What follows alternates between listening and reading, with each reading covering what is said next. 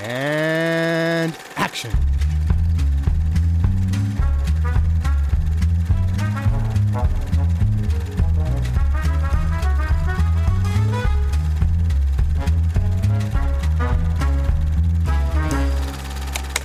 You see, you can't indulge yourself for five million nine. A lot of people's jobs attached to this, and that is therein lies the whole problem between the artistic and the commercial, is the cost of expression.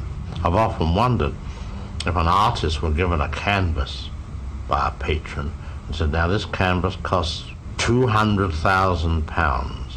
I'm going to give you a box of paints, they cost a hundred thousand pounds.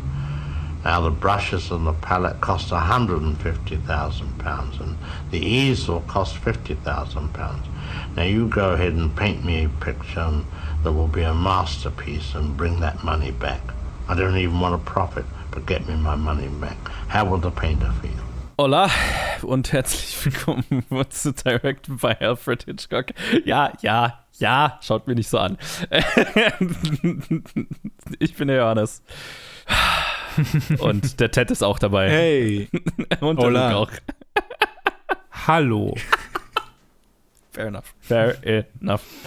Ich dachte, ich bringe hier etwas kulturelle Diversität rein. Nein, ich höre auf zu reden. Salü. Wir reden in Episode, ja genau, wir reden in Episode 51. so oh. kurz vor Schluss, so kurz vor Schluss, über Hitchcocks demnach 52. Film Topaz oder Top Topaz. Topaz. To Topaz? Wie spricht man das aus auf Deutsch? Topaz? Topaz? Topaz? Topaz? Ich glaube Topaz. Topaz. Drüber nachgedacht. Muss ich, jetzt, muss ich das jetzt wirklich googeln? Wahrsch- Wahrscheinlich musst du geh jetzt googeln, ja.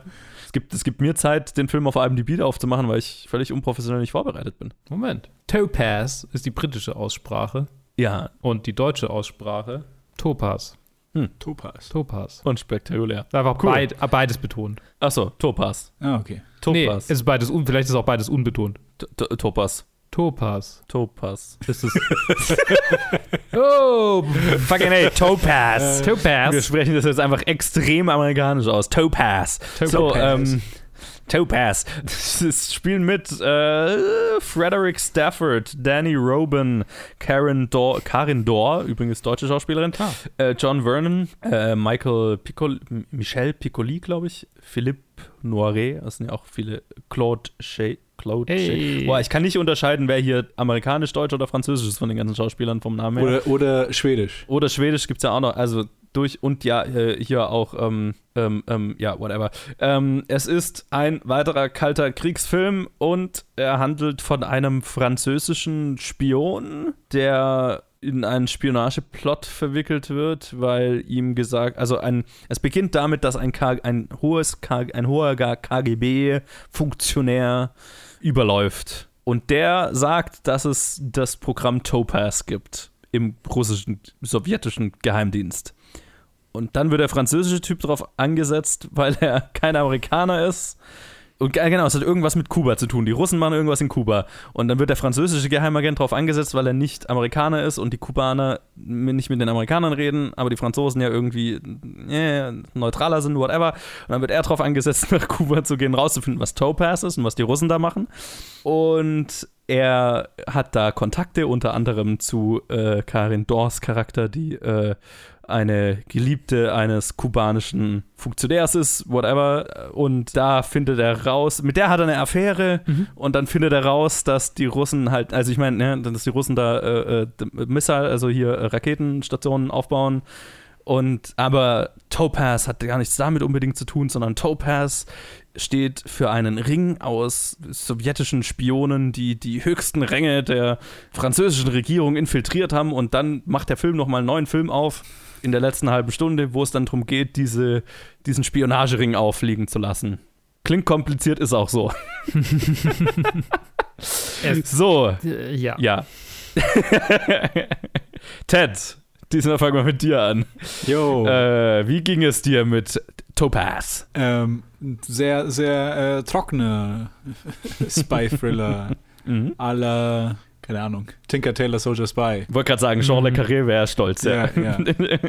Ich bin so, ich bin, ich bin das Meme gerade, weil ich so, ah, das ist, das ist der einzige Film in die Richtung, die ich jemals gesehen habe. Ich so, ah, Tinker Tailor Soldier Spy is the only movie you've seen. Und dann sees a new movie. Oh, has a lot of Tinker Tailor Soldier Spies vibes. Sehr geil. so kam ich mir vor. ähm, weil ich diese Genre gar nicht kenne. Ich kenne es nur durch, vom, ich weiß, dass das existiert. Und ich weiß, dass Tinker Tailor so ein Paradebeispiel davon ist, Mhm, heutzutage, was auch ein super guter Film ist, aber ich kenne halt alles andere nicht. Deswegen, sehe ich so, ah, okay. Geht also in diese Richtung. Und ja, es war halt zu trocken für mich. Oder beziehungsweise ich konnte ich konnte irgendwie mit keiner Figur warm werden, sodass ich halt auch gar nicht mal, also dass ich auch gar nicht investiert war in was überhaupt passiert, weil es einfach zu convoluted war. Hier ist, hier ist eine Sequenz in dem Film, die mir super gut gefallen hat, aber die können wir, über die können wir später reden. Aber es war halt einfach alles, es ist halt hin und her gesprungen, was ja an sich kein Problem ist. Aber man hatte irgendwie nicht so zumindest einen halb zentralen Charakter, wo man, also für mich, wo ich dann wirklich, wo es mir wichtig war, wie es ihm geht. Und es hat sich dann irgendwie am Ende zur Mitte hin rauskristallisiert, dass es der französische Agent ist, bei dem wir dann bleiben, so von der Story her. Aber äh, ich fand ihn halt ziemlich öde. und, dann, Mhm.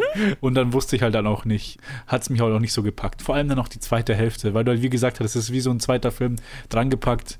Ähm, als es nach Kuba ging, hatte ich Hoffnungen, dass es, oh, es ist einfach so ein Cuban Missile Crisis Film und jetzt geht so Mhm. richtig, die Spannungen schießen hoch, aber dann wird, wird es halt einfach nur mir nichts, dir nichts resolved und so, okay.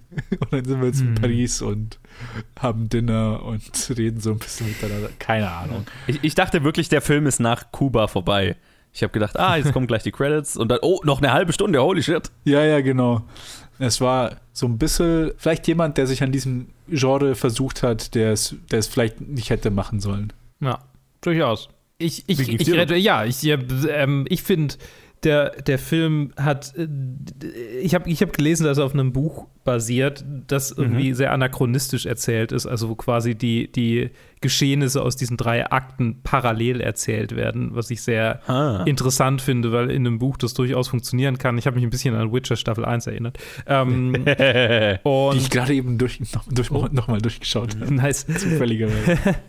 Nee, aber was, worauf ich eigentlich hinaus will, ähm, der Film würde funktionieren mit seinem, äh, mit seinem Schema von Anti-Helden, die quasi alle irgendwie gegeneinander spielen, wenn ich auch nur für einen dieser Menschen irgendeine Emotion empfinden würde. Aber es ist einfach so ein Haufen Arschlöcher, die sich gegenseitig versuchen zu übertrumpfen und niemand davon ist auch nur ein bisschen irgendwie redeeming. So keiner davon. So, mein Gott, dann jagt euch doch alle hoch mit euren Atombomben. Das ist mir doch egal. So.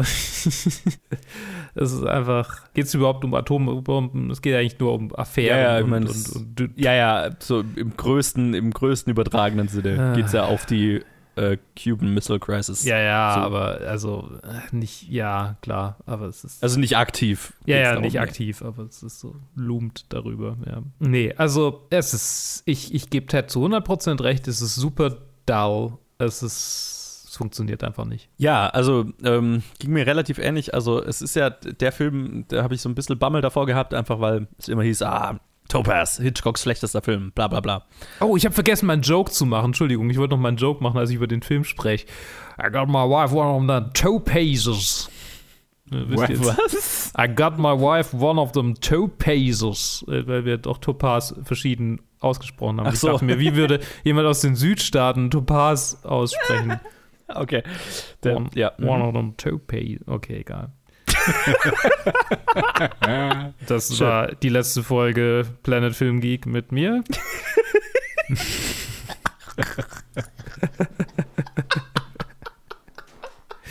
äh, Ich, ich, ich mache einfach weiter, okay? Ja, bitte. Das, ja. Mhm. Äh, ging mir ganz ähnlich. Ich, wie gesagt, ich hatte immer gehört, oh, hier äh, Hitchcock schlechtester Film, Topaz. Aber ja, ich habe in der letzten Episode schon gesagt, äh, ja, wer, wer das als Hitchcock schlechtesten Film bezeichnet hat, ein paar, also hat Farmer's Wife halt einfach nicht gesehen. Deswegen, ähm, nein, das ist er nicht. also so viel, so viel schon mal gesagt. Wobei ich jetzt auch nicht so viel an diesem Film habe, was ich, wo ich mich jetzt so, also wo ich jetzt, was ich jetzt als so wahnsinnig positiv hinhängen kann. Was ich sehr wertschätzen konnte, war, dass er sehr schön gedreht war. Also ich fand von, vom von der Produktion her auch wie Kuba, also es ist ja irgendwie Kalifornien in Kuba, äh, also Kuba in Kalifornien nachempfunden, aber wie das inszeniert ist und so weiter. War schon sehr cool, fand ich. Die Story ist kalt.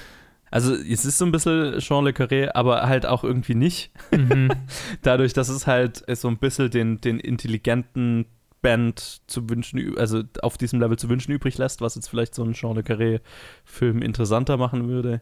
Ist, ich, der Film kränkelt halt wahnsinnig darunter, dass keiner der Charaktere irgendwie interessant ist. Und wir haben in der letzten Episode drüber geredet mit Julie Andrews und Paul Newman. Ja, er ist ja immer auf der Suche irgendwie nach, nach Charisma und nach, nach Personalities und danach macht er den Charakter.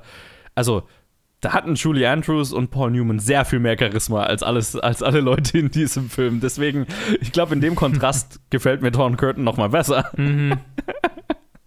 Weil einfach unser Hauptcharakter hier ist halt, also nichts gegen Frederick Stafford, aber wer ist Frederick Stafford? Also da ist halt einfach nichts da an Haupt, an, an also an Charisma oder sonst irgendwas, woran ich, mhm. an, an Charakter, woran ich mich hier klammern könnte, so, ne? Ich hatte, also er wirkte schon immer so ein bisschen wie hier, als würde er einfach ein Buch vorlesen, so gefühlt.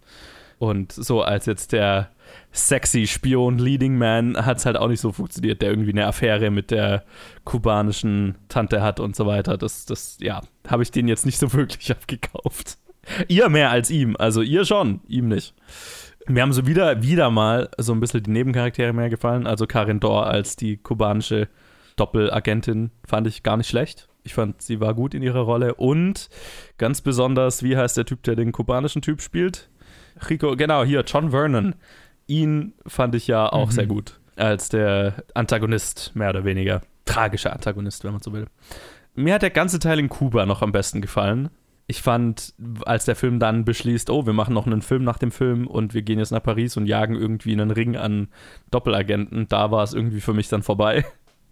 Weil äh, in Kuba war halt viel Karin Dor und John Vernon. Das, ich glaube, das mhm. war, das war der, Haupt, der Hauptteil und vor allem deren Beziehung so, ne? Also das hat für mich mehr, hat er für mich mehr Drama als der ganze Rest des Films, so, ne? Dass er dann irgendwann rausfindet, dass seine Geliebte da A, eine Affäre mit einem, dem französischen Agenten hat und dann auch noch eine Doppelagentin ist und dann gibt es die Szene, wo er sie dann umbringt, die halt halt inszenatorisch sehr schön gemacht ist, ne?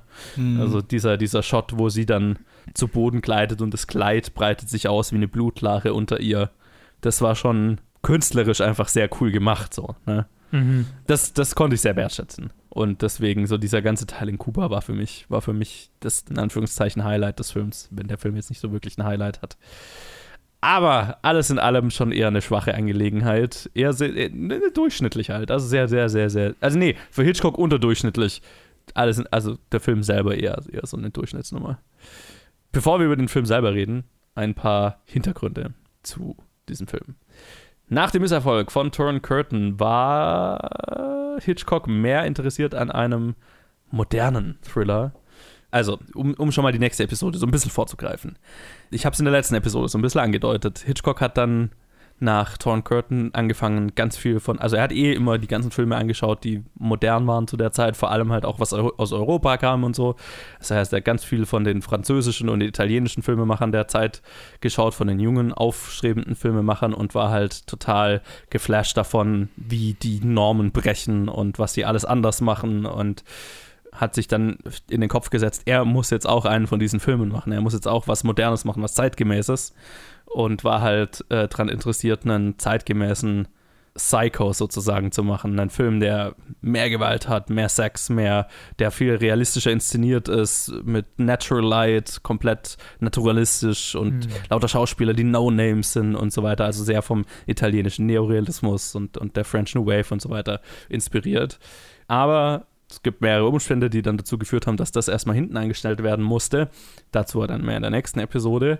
Stattdessen legte Lou Wasserman ihm halt nahe, nochmal sich an einem Spionagefilm zu versuchen. Also an einem Ich meine, er war immer noch interessiert daran, einen realistischen Bond zu machen, weil er davon, also er fand jetzt Torrent Curtain wenig erfolgreich, hat, haben wir ja auch in der letzten Episode besprochen, dass er nicht so wirklich Bock dran hatte.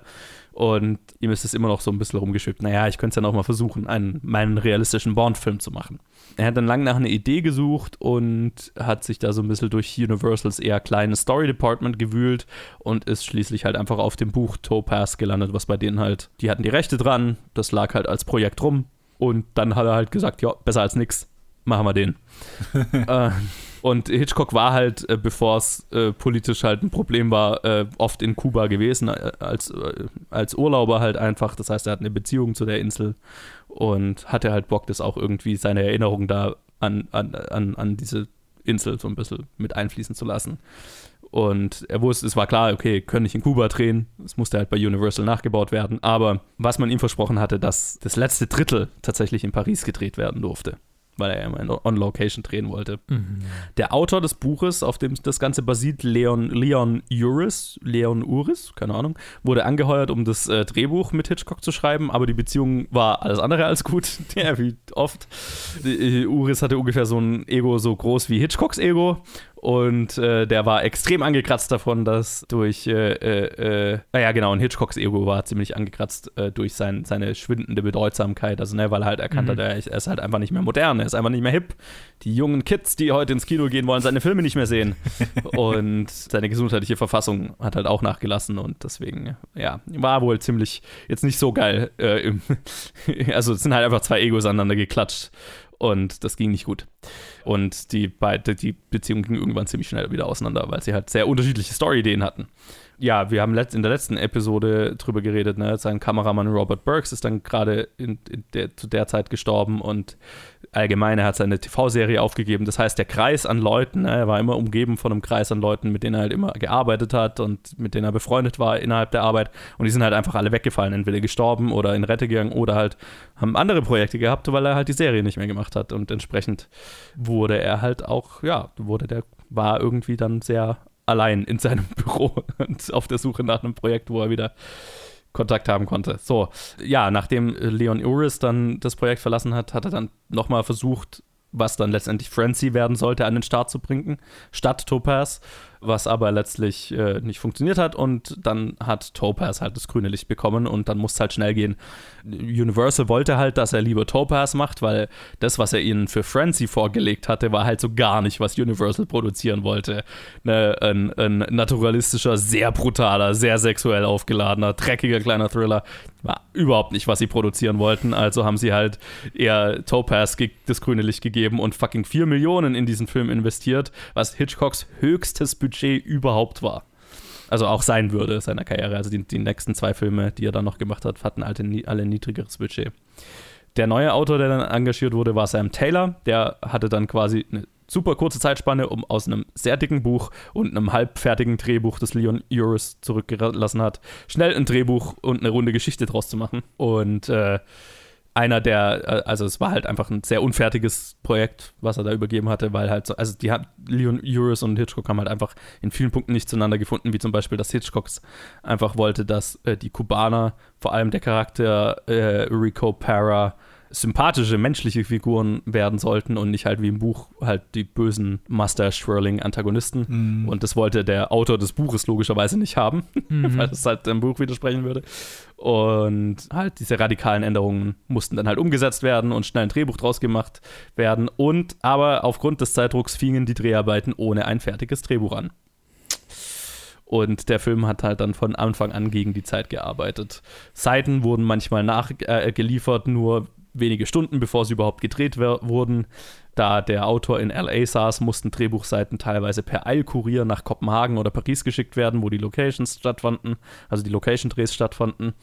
Und das Casting zum Beispiel fand ebenso unter Zeitdruck und teilweise noch während der Drehbearbeiten statt. Also sie haben angefangen zu drehen und wussten noch nicht mal, wer manche Rollen spielt. Und so ließ Hitchcock zum Beispiel Frederick, äh, sich auf Frederick Stafford als die Hauptrolle ein, mit dem Gedanken, naja, okay, also ich finde ihn jetzt nicht so geil, aber ich könnte ja einen neuen Cary Grant aus ihm machen, mal schauen. Und das war halt einfach so gar nicht seine Personality. Also er war halt einfach kein Cary Grant, Punkt. Also ungefähr das Gegenteil von einem Cary Grant. Und äh, Karin Dor zum Beispiel wurde nur wenige Tage, bevor sie vor die Kamera musste, gecastet. Also haben sie ewig gesucht und Hitchcock war mit keiner von den Schauspielerinnen zufrieden, die halt vorgesprochen haben. Und ja, wenige Tage bevor die ersten Szenen mit ihr auf dem Drehplan standen, wurde sie gecastet dann. Ja, die Produktion war wohl ein einziges Chaos, über das Hitchcock halt, der sonst eigentlich immer so die Kontrolle selbst über ein chaotisches Projekt hatte, wie man bei To Catch a Thief zum Beispiel drüber geredet was ja auch eine super chaotische Produktion war, aber er war irgendwie noch Herr der Dinge und er, hier hat er einfach die Kontrolle verloren. Und es wurden zum Beispiel Backgrounds für Szenen gedreht, die dann nicht mehr benutzt wurden. Es wurden ganze Szenen gedreht, die hinterher weggeworfen wurden. Und dann hat Hitchcock den Dreh teilweise aufgehalten damit, dass er sich um minimale Details bemüht hat, weil es halt so Sachen waren, die er dann noch kontrollieren konnte. Und gesundheitlich war er halt wohl auch so, sag mal, problematisch unterwegs, dass halt inzwischen an sein Arzt die gesamte Drehzeit mit am Set war. Weil, weil halt Freunde und Kollegen besorgt waren darüber, dass seine Gesundheit, also ob seine Gesundheit es überhaupt mitspielen würde. Dadurch, dass er halt auch unter solchen Bedingungen natürlich nochmal mehr gestresst am Set war als, als sonst. Er konnte halt auch nicht wie früher lange Drehtage am Set verbringen. Er musste immer wieder Pausen einlegen, damit er sich mal 15 bis 20 Minuten hinlegen konnte. Und ja, auch halt, was, was ich oft gelesen habe, dass Kollegen gesagt haben, naja, mental war es halt einfach auch nicht mehr dieselbe, derselbe. So. Also, das sind die Bedingungen, unter denen Topaz entstanden hm. ist. Nicht die besten Voraussetzungen für einen guten Film. Sagen wir es mal so.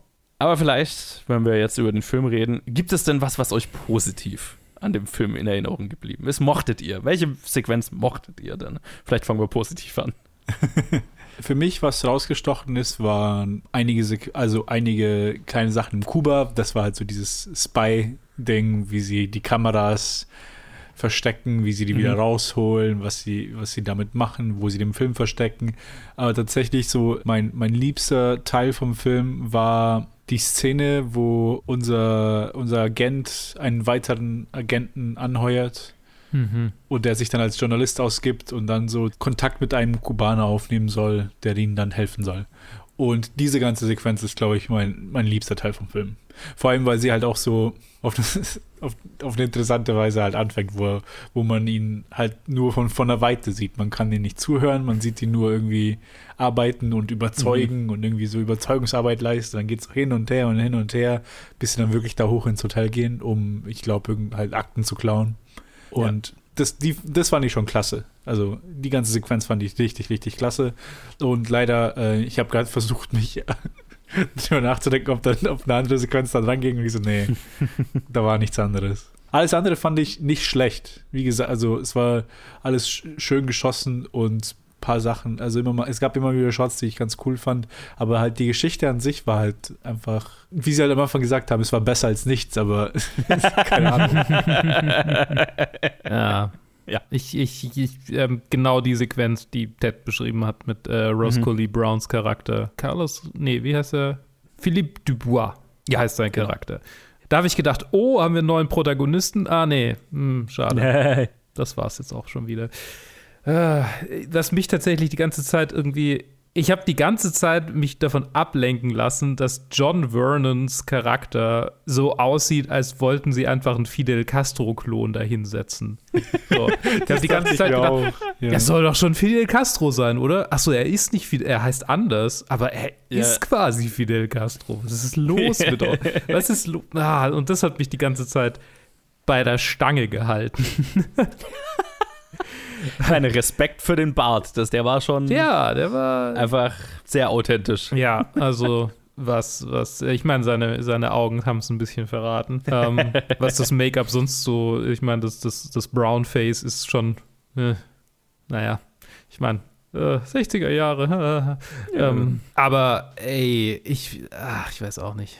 Ja, die, die, tatsächlich die Sequenz äh, mit äh, Roscoe Lee Brown hatte ich gerade gar nicht dran gedacht, aber die war schon, die war schon cool. Mhm. Die war schon cool. Die war auch tatsächlich richtig spannend. Also, ne, wie er in das Hotel kommt und dann schleust er sich hoch und dann, der ist eigentlich der beste Spion im ganzen Film. ja, halt ja. Einfach, und er ist irgendwie für eine Sequenz mal kurz da. Aber das ist ja, das, da war es ein richtiger Spionagefilm, ne? Also mhm. da war es, äh, okay, er schleust sich in dieses Hotel ein und er schafft es irgendwie den, den Chef, den, den Boss der ganzen kubanischen Kompanie quasi zu treffen, obwohl der eigentlich niemand, also ne, er schafft sich da rein zu lavieren Und dann sage, diese, der Teil, wo er dann mit dem auf dem Balkon steht und dann so, wink deinen Fans zu und dann, nee, nee, wir müssen noch ein Foto machen, wir müssen noch ein Foto machen. Das war einfach, das war spannend und auch, ne, so die Frage, okay, wann merkt er, dass die Akten gestohlen wurden? Und ja, bis, bis, bis zum, bis zuletzt, wo er eben quasi, wo unserem Protagonisten, der halt einfach nicht der Protagonist der ganzen Sequenz ist, dann letztendlich auf der Straße das übergibt, indem er ihn anrempelt. Ähm, das, das funktioniert schon alles gut. Hm. Das war spannend, das war unterhaltsam. Er ist super charismatisch, super ärgerlich, dass er nicht mehr Teil, also Mm, mehr vom Film ja. ist einfach. Ne? Hätte ich gerne mehr von ihm gesehen. Ja. Und sonst, also wie, wie du auch gesagt hast, Ted, also was mir so ein bisschen in Erinnerung geblieben ist, waren halt bei Ku in, in Kuba die Teile. Das habe ich auch so das Gefühl, das sind die, Det- die Details, in denen, mit denen Hitchcock dann wieder Spaß hat. So dieses, okay, wie verstecken sie die Kamera und wie verstecken sie den Film und auch dann so, okay, er schleust es raus und wir kriegen erst, erst wird uns gesagt, naja, sie machen den Film in die Rasier, in die, das pa Paket mit den Rasierklingen, aber dann ist er doch nicht, dort doch nicht drin, Mhm. weil er es noch bemerkt hat und das waren so kleine Details, die halt einfach in sich cool waren Mhm. und dafür, damit konnte ich schon was anfangen. Ne? Das, waren, das waren so kleine Inseln, die mich da über den Film getragen haben. Und dann, wie gesagt, halt Karin Dor und äh, John Vernon, die beide fand ich super charismatisch waren. Also, äh, und ich halt einfach nicht glauben konnte, dass der, dass der Hauptcharakter, dass Frederick Stafford mit denen irgendwas zu tun hat, weil einfach er so, so milktoasty gegenüber den beiden war, denen ich auch ihre Affäre abgekauft habe und so. Ne? Ja. Einfach das, zwischen die hatten Chemie miteinander. Hm, Und halt auch die Szene, wo er sie dann erschießt, ist, also ich habe ihm seine, die, seine Tragik, die Tragik seines Charakters und auch ihre, ihr tragisches Ende und so weiter, das habe ich abgekauft. Das, das hatte schon, das hatte schon so ein bisschen theatralische Qualität. Ja, keine Ahnung. Ich, ich fand es anfangs interessant, weil man hat am Anfang das Gefühl, okay, äh, es ist einfach so ein, es gibt keinen Protagonisten, weil wir gehen immer weiter Ja. und weiter und weiter. Und dann war es dann irgendwann die Enttäuschung, dass wir dann an dem, an, dem Franzosen hängen geblieben sind und dass wir nicht einfach generell so dieses Konzept genommen haben, so einfach in, in jedem Charakter so ein bisschen einzusteigen, wo, wo dann wirklich so und dann halt auch von beiden Seiten. Hier war, hier war so ein kleiner Ansatz von, ah, okay, zwei Männer auf beiden Seiten, die mit anderen Motivationen und was auch immer, die aber Mhm. jetzt wegen dieser Frau halt äh, die Verbindung haben, ob sie halt da irgendwie den Kern daraus ziehen und dann daraus eine, eine Story aufbauen, aber im Endeffekt war es halt dann, keine Ahnung, es war halt dann auch wieder so schnell vorbei. Die, Man, man hat so das Gefühl, das sollte vielleicht mal, das wäre ein guter Fokus für den Film, aber dann ist es nicht. Deswegen fühlt sich auch dieser Teil in Paris letztlich so weird an, weil man halt, weil äh, man relativ viel Zeit mit diesen zwei Typen, die um dieselbe Frau irgendwie buhlen, zu tun hat, ne? Also Mhm. man hat das Gefühl, das ist irgendwie die Geschichte oder der Hauptteil der Geschichte und dann kommt noch eine ganz andere, ganz andere Geschichte einfach. Ja. Das ist halt unfokussiert halt auch einfach. Ne? Unf unfokussiert Mhm. trifft es, glaube ich, sehr gut. Ja. Und, und der, der Teil in Paris ist jetzt halt einfach nicht furchtbar interessant. Nee, da Also- war ich ja, da war ich wirklich dann zum größten Teil ausgeklingt. Ja. Ich, ich glaube, das, das, was mir wirklich hängen geblieben ist an dem Teil, ist bei der Dinner-Szene, wo er dann immer Topaz erwähnt und dann gibt es immer diesen Insert-Shot, wo er, so reinschaut und an dem, an dem Gesicht vorbei, an den, der, den er halt verdächtigt, äh, Ja. Teil von Topaz zu sein. Das ist hängen geblieben. Alles andere ist dann so, ja, okay, ähm, keine Ahnung. Du hast gesagt, du hast gesagt halbe Stunde. Es kam mir wie eine Stunde vor. Also ich, da, ich Mhm. dachte, das war die Hälfte vom Film. Nee, es ist, es ist so eine halbe Stunde oder 35 Minuten oder sowas. Ja. So um den Dreh. Aber ja, wie gesagt, ich dachte, der Film ist vorbei. Er ist entkommen. Die tragische Liebesgeschichte ist vorbei. Das Geheimnis ist raus. Film vorbei. Und dann, oh, wir sind in Paris. Was geht jetzt ab? Ja, es ist so ein bisschen. Ich habe mich ähm, beim. Ich, habe diese. Ich habe Torrent Curtain und Topaz äh, Back-to-Back angeguckt. Mhm. Und da hatte ich es schon keine Brainpower mehr. Da war ich schon ziemlich, ziemlich am Arsch. Ich muss sagen, es hat sich so ein bisschen angefühlt. Also, diesen Film anzugucken, hat sich so angefühlt wie äh, so ein. Als Kind einen Roman zu lesen, der zu komplex war. So, aber in diesem Fall ist es nicht zu komplex, sondern es ist einfach nur so lame. Right. Ich, ich, keine Ahnung, das ist jetzt so super spezifisch, aber ich kann mich erinnern, dass meine, meine Großeltern hatten so 4 in 1 Reader's Digest Sammlungen mit halt irgendwie so Klassiker-Romanen und da, ich weiß noch, Ja. dass der Weiße Hai einer von denen war und den habe ich, den habe ich verschlungen. Und dann habe ich einfach weitergelesen, habe den nächsten Roman gelesen, der dann quasi drangehängt war. Und es war halt irgend so ein Politik-Thriller aus den 60ern, den ich auch nicht also den ich auch gar nicht kapieren konnte, weil es so voll Ja. aus seiner Zeit einfach war. Und so habe ich mich gefühlt, dass ich diesen Film angeguckt habe. So ein Haufen Leute, die in irgendwelchen Räumen stehen und reden und eigentlich denke ich so, ja, ja, nee. und ja, es. keine Ja, Ahnung. ich weiß Äh, nicht. Ja, also äh, Knock, Knock-off Fidel Castro war schon das Beste äh, mit, mit ähm, Ja. Karin Dors Charakter. Die, die zwei, gebe ich dir recht. Sonst war nicht viel Gutes hier drin. Ich würde sagen, ich stimme auf jeden Fall zu. Das ist das, also das in Kuba und dann diese Hotelsequenz, das sind die zwei Highlights. Also, also auch wenn sie jetzt nicht so high sind, das sind die zwei Highlights von diesem Film. Und Ja. für mich ist auch so, ich kann dem Film was abgeben. Ich kann mich, ich konnte mich schon so irgendwie zurücklehnen und dann einfach so von, von Gespräch zu Gespräch die Intrige da mitnehmen und an sich hat es mir auch gefallen. Es war halt, also wie Joe gesagt hat, es ist halt, es ist ein Average-Film. Für Hitchcock ist er disappointingly average und aber ansonsten, wenn ich den einfach nur so anschauen würde, so, ah, okay, äh, alright. Ich finde da nichts wirklich super Schlechtes dran. Und ich finde auch, hätte man ihn auch einfach irgendwie irgendwo einfach gekürzt, dass man, dass man, also dass halt ein bisschen fokussierter gewesen wäre, auch irgendwie die, diese You Cheated on Me Subplot, den hätte man rausnehmen können. Und eigentlich diese ganze Sequenz mit dem, mit dem Defector am Anfang und am Ende, äh, dass der halt irgendwie mit einspielt, den hätte man eigentlich auch nicht gebraucht. Äh, ich weiß nicht. Ja, ich meine, dann hast du halt auch nicht mehr so viel übrig, ne? Es sind Ja, halt einfach stimmt. lauter so Elemente, die, die alle in sich nicht so geil, nicht so spannend sind. Also, die, es, es macht ja schon irgendwo alles Sinn. Ich, ich finde, der Film fühlt sich auch komplizierter an vom Plot her, als er eigentlich ist, weil es halt so viele Elemente hat, aber am Ende geht es halt nur darum, okay, KGB-Typ verrät, okay, es gibt Topaz und die Russen machen irgendwas in Kuba, er fliegt nach Kuba, er fährt, die bauen da Raketenstationen, dann fliegt er zurück und, äh, findet, und findet den Typ, der in der französischen Regierung davon weiß. Ja. Tada, und das findet er raus, weil seine Frau eine Affäre mit dem hat, mehr oder weniger. Ne, und dann ist er schon wieder sinnvoll, also na, dann macht es schon wieder, ist schon wieder relevant, dass er eine Affäre hat, die sie rausfindet, aber sie hat auch eine Affäre, aber mit dem anderen Typ. Und es ist halt einfach so viel kompliziert. Also es wirkt komplexer, als es ist, Ja, ist was ich damit sagen will. Weil halt einfach ein leitender Faden fehlt. Ja, genau. Und äh, auch der, unser, der Frederick Stafford äh, auch den Film nicht tragen kann. Oh, gar nicht, Und- gar nicht. Ich finde, er ist so langweilig in seinen ganzen Gesprächen. Er wirkt wie jemand, der einfach Text aufsagt. Ja. Also wie gesagt, der Paul Newman und Julie Andrews wirken so viel charismatischer plötzlich, wenn man ihn daneben steht, äh, stellt. Weil ah, ich bin mit ihm überhaupt nicht warm geworden. Ich fand ihn so inter- uninteressant als Charakter. Ja, ich, ich konnte ihm auch nicht viel abgewinnen. Manche von den anderen Nebendarstellern wieder, also wieder den Charakterdarstellern, wie wir halt vorhin gesagt haben, irgendwie Roscoe Lee Brown, ein Highlight und, auch- und auch Ja. dann John Vernon, Karen, Karin Dor.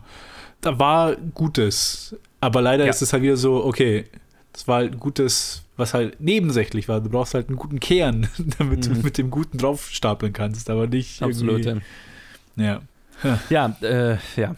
Hitchcock hat die äh, Dreharbeiten übrigens frühzeitig verlassen. Mhm. weil Alma einen äh, war ins Krankenhaus eingeliefert worden. Oh. Ich weiß gar nicht mehr, was sie genau hatte. Aber auf jeden Fall hat er halt erfahren, dass sie. Ja, nee, sie war ja beim Dreh dabei in Paris und ich glaube, sie hat einen Schlaganfall oder irgendwie sowas. Aber und wurde dann halt zurück nach Los Angeles geflogen und er hat seinem Co-Produzenten quasi einfach Anweisungen gegeben, wie der Rest vom Dreh fertiggestellt werden sollte und ist zu ihr geflogen, weil er halt einfach dann kein Interesse mehr an dem Film hatte. Weil ich meine, es war ja immer so, ne? Also Elmer, wenn es Elmer schlecht ging, dann hat er kein Interesse an irgendwas anderes. Aber sie hat sich zum Glück wieder relativ schnell erholt. Also es war jetzt nicht, nichts Schlimmes, aber auf jeden Fall wurde halt der Rest vom Dreh dann von seinem, ich weiß gar nicht, Assistant Director oder sowas fertig gedreht. Und ich meine, so problematisch der Dreh war, in der Postproduktion ging es weiter, weil der Film wurde dann im Testpublikum gezeigt und das Testpublikum hat das Originalende gehasst, weil in dem Originalende endet der Film mit einem Duell, mit einem Pistolenduell zwischen unserem Hauptcharakter und Topaz, also dem, dem französischen Ja. Typ. Ja, ja. Und in diesem Duell wird dann der französische Überläufer von einem russischen Sniper erschossen. Und ich meine, Hitchcock war, selbst war unsicher, ob das, also bei so ziemlich allem, was den Film angeht, Mhm. und hat sich dann entschlossen, einfach ein neues Ende zu drehen, in dem der Spion und Topaz sich am Flughafen verabschieden, während, also der eine fliegt nach Washington zurück und der andere nach Moskau. Und es geht, und es endet dann so, ja, der Böse kommt davon, Aber so ist die Welt nun mal, so nach dem Motto. Also das zynische Ende, ne? Kalter Krieg ist kacke, am Ende ist alles scheiße. und dagegen hat sich tatsächlich die französische Regierung gewehrt. weil halt äh, sie es nicht einfach stehen lassen konnte, dass da quasi eine Anschuldigung gemacht wird, dass Teile der französischen Regierung mit Moskau kooperieren würden und hat das scharf zurückgewiesen. Also wurde schließlich am Ende eine Notlösung zusammengezimmert, in der Topaz, das ist wahrscheinlich auch die Version, die ihr alle gesehen habt, oder? Äh, in, in der er Selbstmord begeht am Ende. Ja.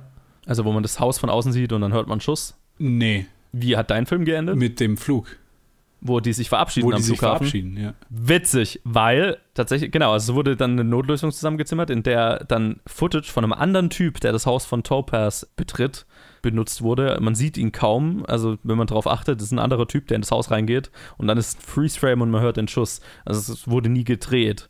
So, und dann endet es halt mit so einer Montage von all den Leuten, die in dem Film gestorben sind und quasi so deren Leben vom Kalten Krieg zerstört wurden. Und dann folgte halt eine lange darüber, Debatte darüber, welches Ende jetzt das bessere ist. Und schließlich wurde in unterschied unterschiedliche Enden in unterschiedlichen Territorien gezeigt. Also das amerikanische Publikum, te- teilweise in Amerika von Staat zu Staat unterschiedlich. Und dann halt das französische Publikum hat ein anderes Ende gekriegt, das deutsche Publikum hat ein anderes Ende gekriegt, das englische Publikum hat ein anderes Ende gekriegt. Und die schwirren halt alle noch irgendwo rum. Deswegen fand ich es jetzt interessant, dass sogar, also ich habe auch das Ende mit dem Selbstmord gesehen.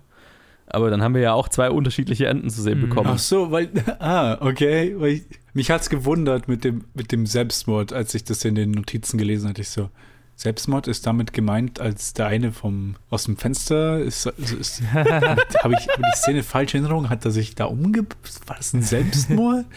Geil. ah, verstehe. Dann hast du auf jeden Fall Hitchcocks präferiertes Ende gesehen. Ja, und ich würde sagen, im, im Theoretischen, glaube ich, gefällt es mir auch besser. Also, wenn ich, wenn ich Ja. mir die, das andere Ende vorstelle. Es ist das zynische Ende und das ist, ich glaube, das hätte mir Äh, auch weil es auch, gefallen. äh, es ist, es ist ein ganz äh, schön gemacht, also was heißt schön gemacht? Äh, es ist, äh, die sind irgendwie in so einem, diesem großen Saal, wo die Amerikaner dann kommen und dann wird Mhm. ihm gesagt, ah, die Amerikaner wollen dich nicht hier haben. Und dann sieht man so an, ah, okay, dann geht er aus dem, aus dem Haus raus und ich weiß nicht, was noch dazwischen kommt, aber ziemlich schnell sind wir dann einfach nur draußen bei zwei Flugzeugen und Mhm. wir sind bei, beim einen Franzosen, beziehungsweise wir sehen Topaz und er einfach so, ah, bon voyage Mhm. und winkt und dann sind einfach die zwei Flugzeuge sind so unrealistisch nah beieinander, dass die anderen halt auch einsteigen sehen, während sie in ein anderes Zug, in Pan American Ja. einsteigen. ja. Und dann sagt, fragt sie halt, how could they let him go? Und dann hat, sagt halt Mhm. irgendwie so, ja, die, he was too prepared, they had nothing against him oder sowas. Mhm. Was ich, was ich ein gutes Ende fand. Also ich habe ich hab auf der Blu-ray war das Duell drauf, also ich habe das Duell angeschaut und ne, wir haben jetzt drüber geredet, irgendwie, das sind Filme, also die sind dann nicht mehr zeitgemäß und so. Und das hat sich einfach überhaupt nicht zeitgemäß angefühlt, das Duell. So, und äh, Hitchcock hat dann auch so ein bisschen, das war dann so ein bisschen Grumpy Old Man, hatte ich so das Gefühl, hat er nämlich drüber geredet, weil das war ja das eigentliche Ende, das Duell. Und, hat er, und das Testpublikum fand es halt fast schon, also hat, hat sich drüber lustig gemacht, ne? So ein altmodisches Konzept von einem Duell. Und dann hat halt Hitchcock gesagt, so- also hat so irgendwie gesagt, so, ja, ja, die Jugend von heute, die verstehen nichts mehr von Ehren, also von, von, von, von einem Ehrentod oder so, bla. Ne, also sich so irgendwie Mann gegen Mann gegenüberstehen und so weiter. Und ich kann es total sehen. Also das war der Moment, wo ich gedacht habe, okay, du merkst so richtig, okay, der hat einfach den Faden der Zeit verloren. Einfach, das ist einfach nicht mehr, überhaupt nicht mehr, das war in den 40ern, hättest du es machen können, so, ne? Da hat es irgendwie gepasst. 50er vielleicht auch noch. Aber Mitte, Ende der 60er, no way Nee, nee. Fühlt sich ganz fake an. Und ja, also, aber super lustig, dass dann halt, also auf der Blu-ray ist offensichtlich das crappy äh, Notlösungsende. Und wo hast du ihn geschaut, Ted? Äh, ich habe ihn äh, auf auf welchem? Ich hatte irgendein VPN an, als ich, hatte ich ihn gesagt. Criterion vielleicht? Ha? Criterion? I- nee, nicht auf Criterion. Ich habe ihn auf Criterion geguckt und da war das Ende. Okay. Also der, das, das, äh, Irgendwo habe ich ihn gerentet. und Ich müsste noch mal nachschauen, ich weiß gar nicht, weil ich habe auch nach ihm gesucht, bevor Ja. ich, weil ich vergessen hatte, ach, das haben wir ja in den Episodendingen, wo du runterschreibst, wo sie zu sehen sind.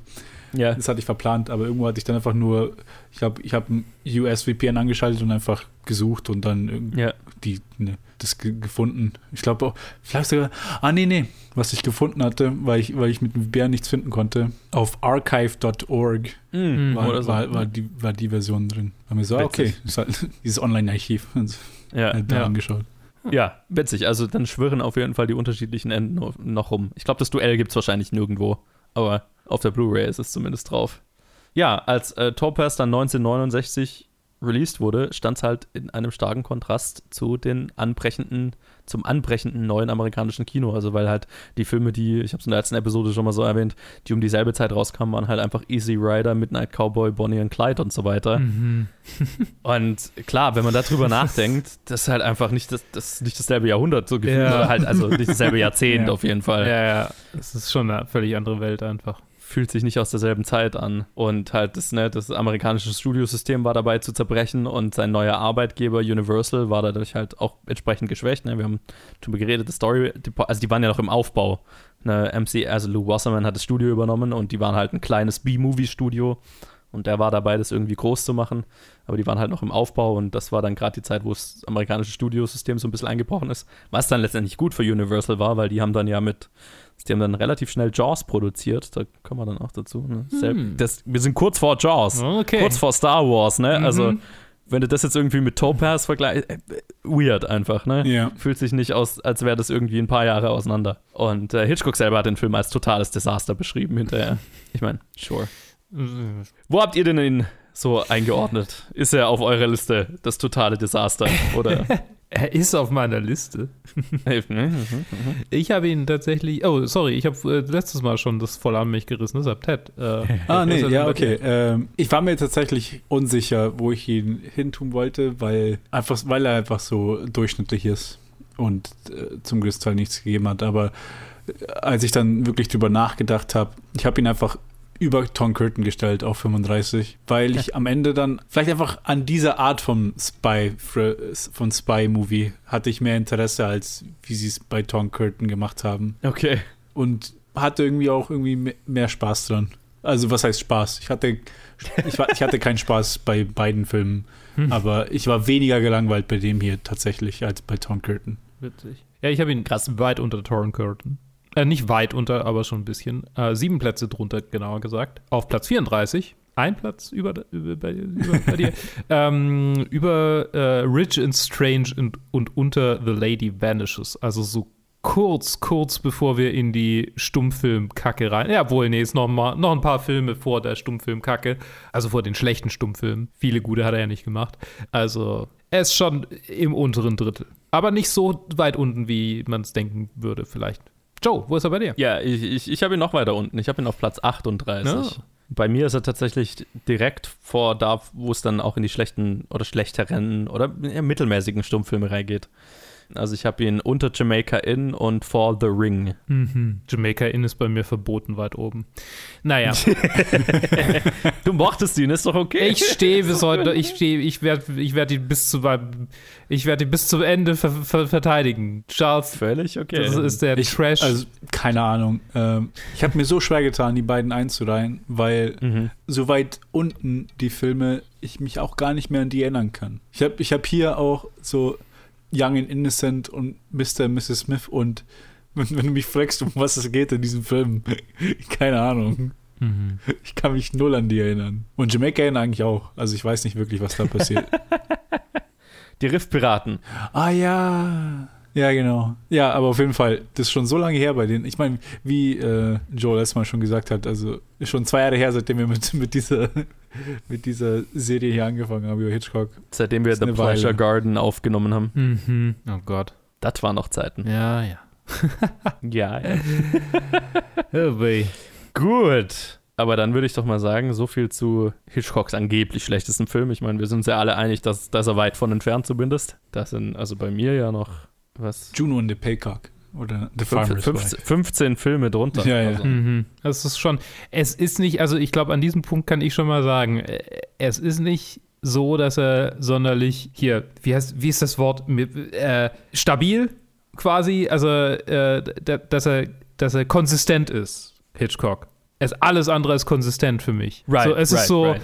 Die, was du vorher beschrieben hast mit den, wenn da die richtigen Schauspieler da sind, dann wird's was. Und ich habe so das Gefühl, er hat Visionen, er, hat, er ist definitiv ein technisch guter Regisseur, wenn es irgendwie um diese äh, Sequenzen geht, um Einstellungen, um, um Ideen. Aber wenn es dann tatsächlich um den Erfolg eines Films oder halt das Mitreißen des Filmes geht, habe ich so das Gefühl, da ist er immer noch so ein bisschen drauf angewiesen, dass alles andere stimmt. So, er kann es nicht, wenn, wenn, wenn viele Steine im Weg liegen, dann habe ich das Gefühl, kann er nicht so damit, konnte er nicht so damit umgehen. Ich meine, erst wie jeder andere Filmemacher hat er seine Stärken und Schwächen und deswegen finde ich es immer so Ja. verkehrt, einen Filmemacher als so das eine Genie zu bezeichnen. Ja. Hinter, weil ich meine, du merkst es ja einfach seinen Filmen an, er braucht halt eine bestimmte, bestimmte Dinge, die, die, gut, die gut laufen, ne? die, die, die vorhanden sind, bestimmte Voraussetzungen, die vorhanden sind und dann feuert er halt auf, auf aus allen, ne, dann, dann liefert er halt seine beste Arbeit ab unter den richtigen Bedingungen. Und dann gibt es halt auch Bedingungen, unter denen, die funktionieren dann einfach mit seiner Art des Filmemachens nicht. Ja. Und da ist er dann halt, ne, er ist halt kein, also es gibt halt einfach kein Allround-Talent. Ja, es ja. gibt nicht dieses Filmemacher-Genie. Deswegen finde ich das immer so blöd, wenn man, wenn man irgendwie einen Filmemacher auf so ein Podest hebt, weil Hitchcock hat ziemlich viele Schwächen als Filmemacher, aber Mhm. halt auch wahnsinnige Stärken, wenn, weil ich meine, und seine Karriere, ne, also hat definitiv mehr Gewinner als Verlierer.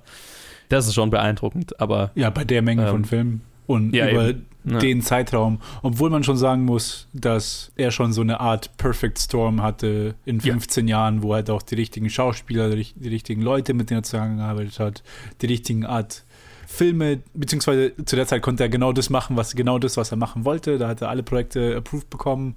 Dass er, dass Ja. er diesen einen Stretch von, wo er alle fünf Filme schon geplant hatte und Ja, einen nach dem genau. anderen gemacht hat. Und ich glaube, so, so Mitte der 40er bis Ende der 50er ist so, da sind alle seine stärksten Filme drin. Anfang der 60er würde ich sagen, so, ja. Ja, genau. 1960 mit, mit Psycho noch für mich, Ja. aber dann danach. Ja. Das ist, das ist definitiv so die Hochzeit, ja. Also wie, wie jede Karriere hat halt einen, einen Höhepunkt. Ja. Mhm. Und über den sind wir raus und wir sind, also wir haben gerade drüber geredet, Topaz fühlt sich wie aus einer anderen Zeit an. Das wusste auch Hitchcock. Und deswegen hat er mit seinem nächsten Film versucht, den edgelordigsten Edgelord-Film der Zeit zu machen.